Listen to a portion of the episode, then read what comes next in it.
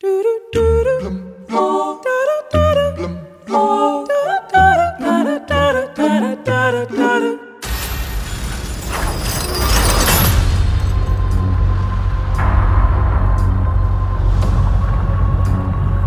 know what you're thinking.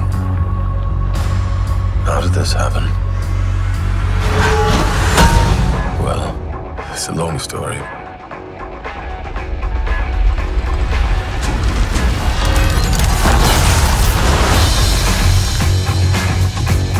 O ator Chris Hemsworth, famoso por interpretar o super-herói Thor no cinema, nasceu numa quinta-feira, precisamente o dia que, na mitologia nórdica, pertence ao deus do trovão.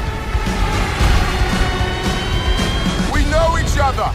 He's a friend from work. Oh.